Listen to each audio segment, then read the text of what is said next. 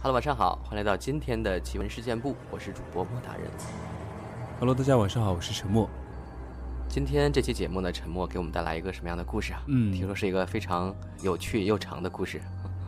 是今天这个故事，或者说这个听众也不应该叫听众吧，应该叫网友口述的一个他的经历啊，嗯是我在知乎上看到的。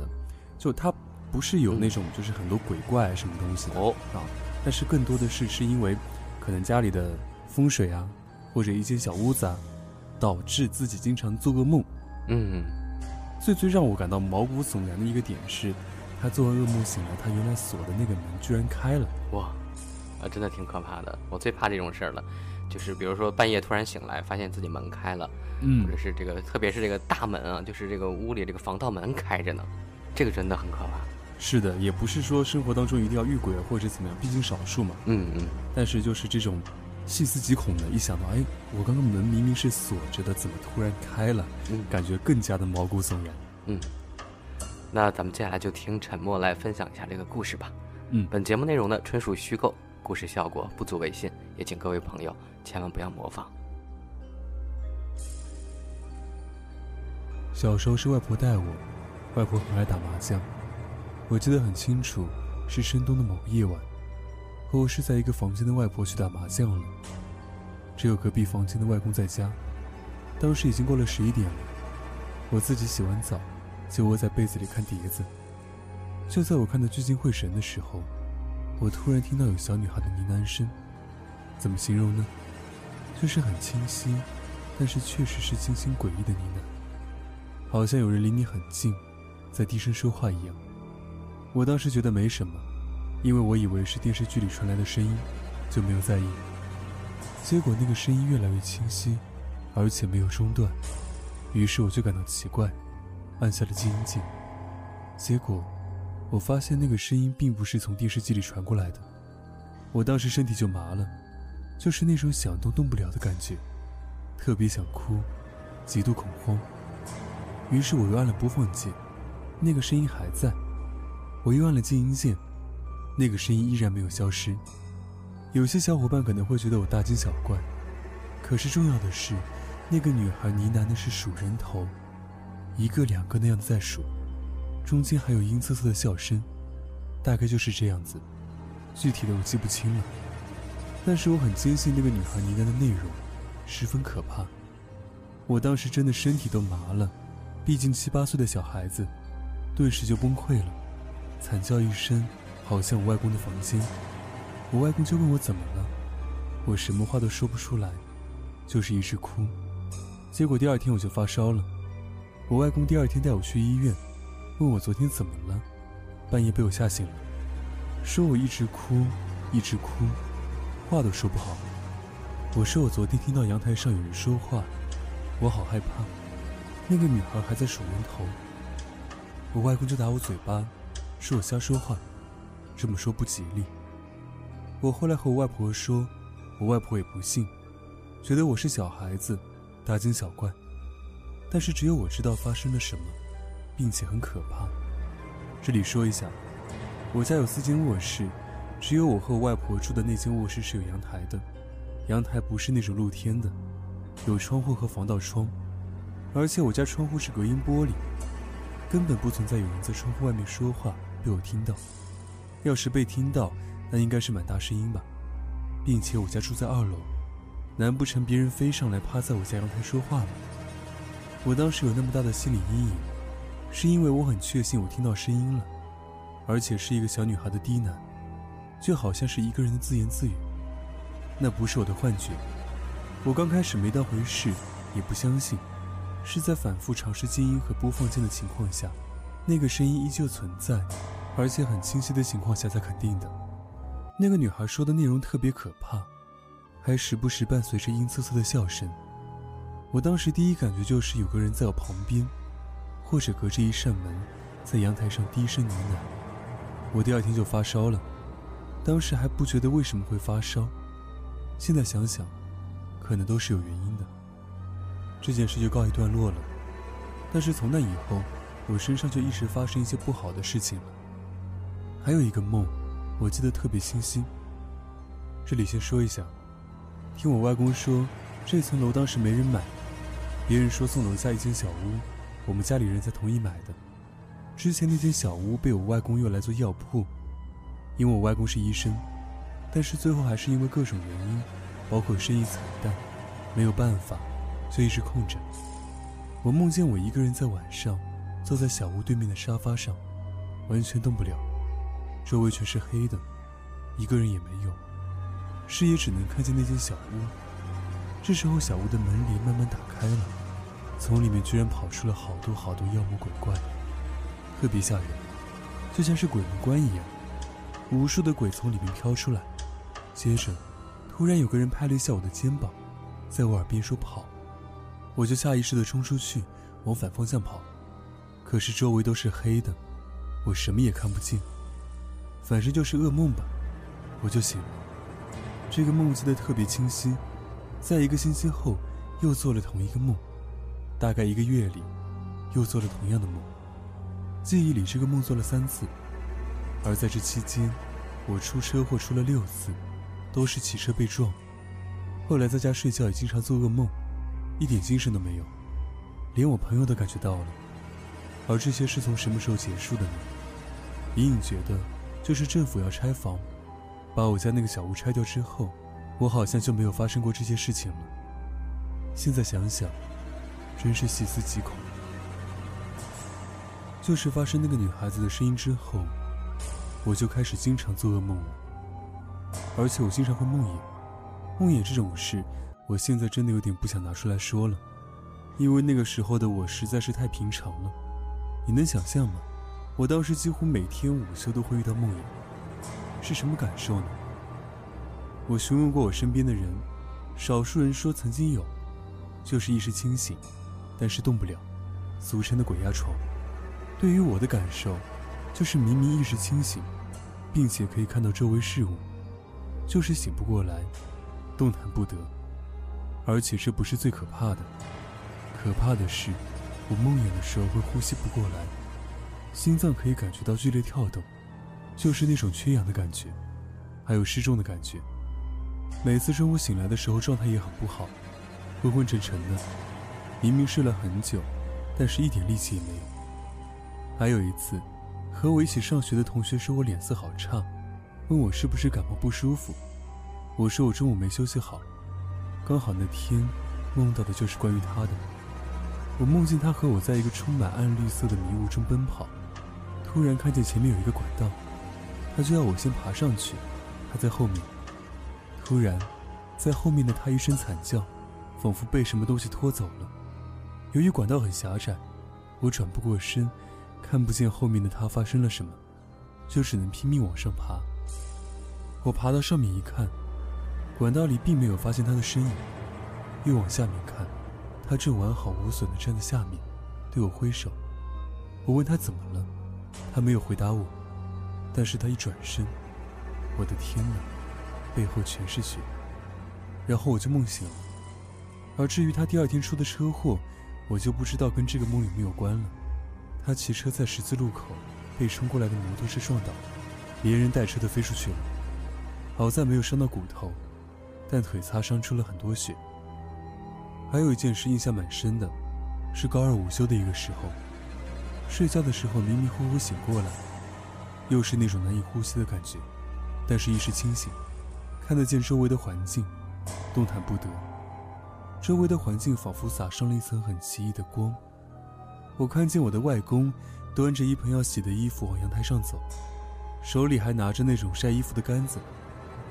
咦，我外公回来了吗？我睡午觉的时候，家里明明没有人啊，难道是他老人家中途回来了？带着这种疑惑，我渐渐闭上了眼睛。过了会儿醒过来，我却发现家里一个人也没有，而且我晚上问我外公时，他说中午他并没有回来。那到底是不是我的梦？不得而知。最后一件事情，也是真实的发生在我身上的，但这件事情也不确定是不是我的幻觉之类的，也有可能是我的心理作用。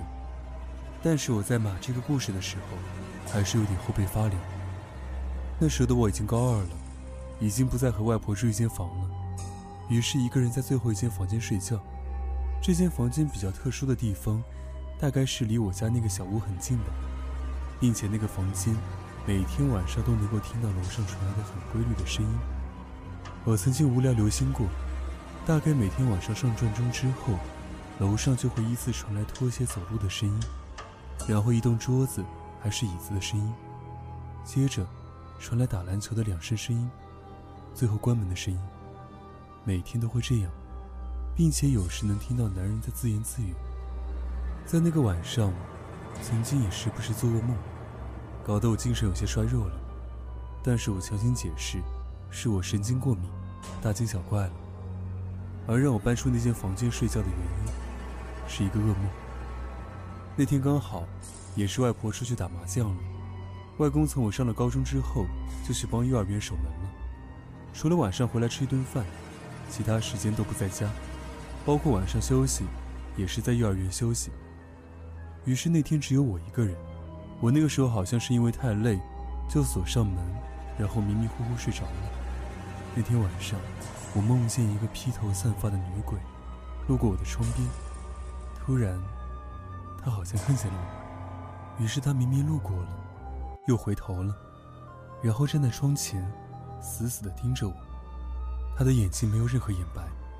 嘴巴越来越大，一种异常诡异恐怖的笑容。接着，他指了指我的身后，我下意识回头，发现什么也没有。我重新看向他，他居然就站在我面前，居高临下那种，然后双手就从我的头顶劈下来。我突然有种特别不好的感觉，挣扎着想要醒过来。我很清晰地认识到，这个是梦。但是我就是有种极其不好的感觉，这个梦和我以前做的梦不一样，就是那种第六感，觉得要是不醒来，可能会出大事。于是我一直暗示自己，挣扎着快点醒过来。那一瞬间，我甚至可以听到自己脑海的声音，我大喊：“我要快点醒过来！”可是意识很清醒，身体却没反应。最后我真的挣扎着清醒过来，一瞬间坐起来。背后全是冷汗。我那个时候神经绷到了极点，一直急促的呼吸。然后我第一眼就看到了一个很恐怖的事情：我的门正虚掩着。我以为是我刚刚惊醒，一时看错了。我拼命揉眼睛，可是我房间的门确确实实是虚掩着。我明明记得我关好了门，并且上锁了。当时我整个人都要崩溃了。我通过那道虚掩的、不大不小的缝隙，看见客厅一片漆黑。那道黑暗和未知的恐惧，就像怪物一样，把我的理智都吞噬掉。并且这个时候，我的窗户传来窸窸窣窣的声音，我吓得动都不敢动。在很安静的环境下，我甚至能够清楚的听见我自己的心跳声。会不会是有人进我家了？我第一反应是这个。要是对方发现我醒了，会不会冲进来伤害我？所以我又极度害怕，又无助，我不敢出声，不敢移动，因为我实在太害怕了。就在这个时候，我的床的弹簧突然一点一点的发出越来越清晰的弹簧声音，可能形容不到位。怎么说呢？就是那种好像有一个人慢慢的爬上你的床，而床有弹簧。于是，一点一点，因为重力而发出的那种声音。可是我当时并没有移动，那这个声音为什么出现呢？我整个人已经完全崩溃了，连呼吸都不敢大口呼吸。随着那个声音越来越清晰，我觉得一切变得越来越诡异。突然，我想起谁和我说过，鬼怕恶人，也就是说，如果你害怕鬼，你是可以骂人的。那样鬼就会认为你是一个恶人，而不去招惹你。于是我为了给自己壮胆，爆了粗口，然后一鼓作气跑到客厅，开灯。当时的我已经顾不上家里是不是来小偷了，我只是很害怕，只想快点逃离那个房间。然后我发现我外婆仍然没有回家，我望着那间房间，仍然心有余悸，小心翼翼在发现厨房没人后，拿了两把菜刀放在自己身边。心情才慢慢平静下来。之后一直等到外婆回来，才和她一起睡的觉。至于那个房间，我从此再也没有睡过了，因为那个梦和经历实在太真实了，太可怕了。而至于后来我的表弟有一次无意和我说起，那个房间门经常会自己打开，然后大力关上，那也是后话了。虽然家里人觉得没什么事，但我的心里一直把那个房间当做潘多拉的盒子，只要有人打开那个房间的门，就会下意识的去关上。好了，这些事就讲到这里吧。还是那句话，这些都是真实的。本文来源于知乎。作者：草莓布朗。好了，听完了沉默分享的这个故事呢，接下来这个环节呢是我们的听众投稿环节。我们来分享一个我们听众朋友投稿的故事。这是一个来自新浪微博的网友啊，他发私信给我，他说：“我也不知道算不算你们的老听众了，因为我一直很怕听你们的节目，所以总是不敢听。之前呢，总被噩梦困扰。”但是又很好奇，想知道，所以呢，就让我的闺蜜听完之后再口述给我。应该也算是七七都会听他讲的故事了。他真的是吹爆你们！今天呢，想投稿一个前段时间发生在我身上的真实事件，也不知道算不算灵异，但回头想想，真的有点害怕。我一直在上海读大学，今年刚毕业，因为疫情就业形势严峻，就准备考研了。所以一直在上海备考。前段时间很想家，就想说回家住几天。我家在安徽，离上海还蛮近的，坐高铁三个小时不到就能到了。之前都是爸妈来高铁站接我，但没成想，那天他们都去参加酒席了，和爷爷奶奶一起。我只好自己打车从高铁站回去。那时候已经十七点多了。天已经黑了，这天也不是节假日，也不是双休，所以高铁站冷冷清清，没什么人。我穿过空空荡荡的过道后，莫名的觉得后背有点发紧。环顾四周，好空好黑呀，有点瘆人，也不敢多看，赶紧小跑几步就出了站，然后沿路边打了辆车。到家之后大概快八点了。他们还没有回来，我这一天的舟车劳顿很疲惫，加上姨妈到访，早早的洗漱完毕就躺下了，很困，倒头就睡了。可没过多久，我就半梦半醒了，听到有人在我耳边说着什么，是个女人的声音，有点像我妈。我心想是不是我妈回来了？可那感觉又那么陌生，不像是她。我想转过头去看一看，是不是妈妈或者奶奶。这时我发现自己突然不能动了，想叫也叫不出来，恐惧感突然席卷而来，我就知道，完蛋了，我怕是被鬼压床了。之前我经常被压，但自从上了大学，住在人多的寝室之后，就好了一些。但是在姨妈期还是会容易被压的，虽然会梦魇或者被压床。但好在也都看不到什么，就是会很恐惧、很挣扎，有时候还会觉得自己飘上来，看到房间的四周。可这回不一样了。我知道被压床后，我就拼命的挣扎，但都无济于事。那声音越来越清晰，虽然很小，像是在跟我说悄悄话呢。甚至我就感觉他坐在我的床头。弯下腰，在跟我说：“我真的要吓晕过去了。”就更加拼命的挣扎。可是，在这个时候，那人的说话声突然停了。我一瞄，发现天花板有个影子，是一双手的影子，非常的细长。当时我只觉得很可怕，我拼命挣扎，不知何时又睡了过去。第二天发生的事儿，不知道和我的梦魇有没有。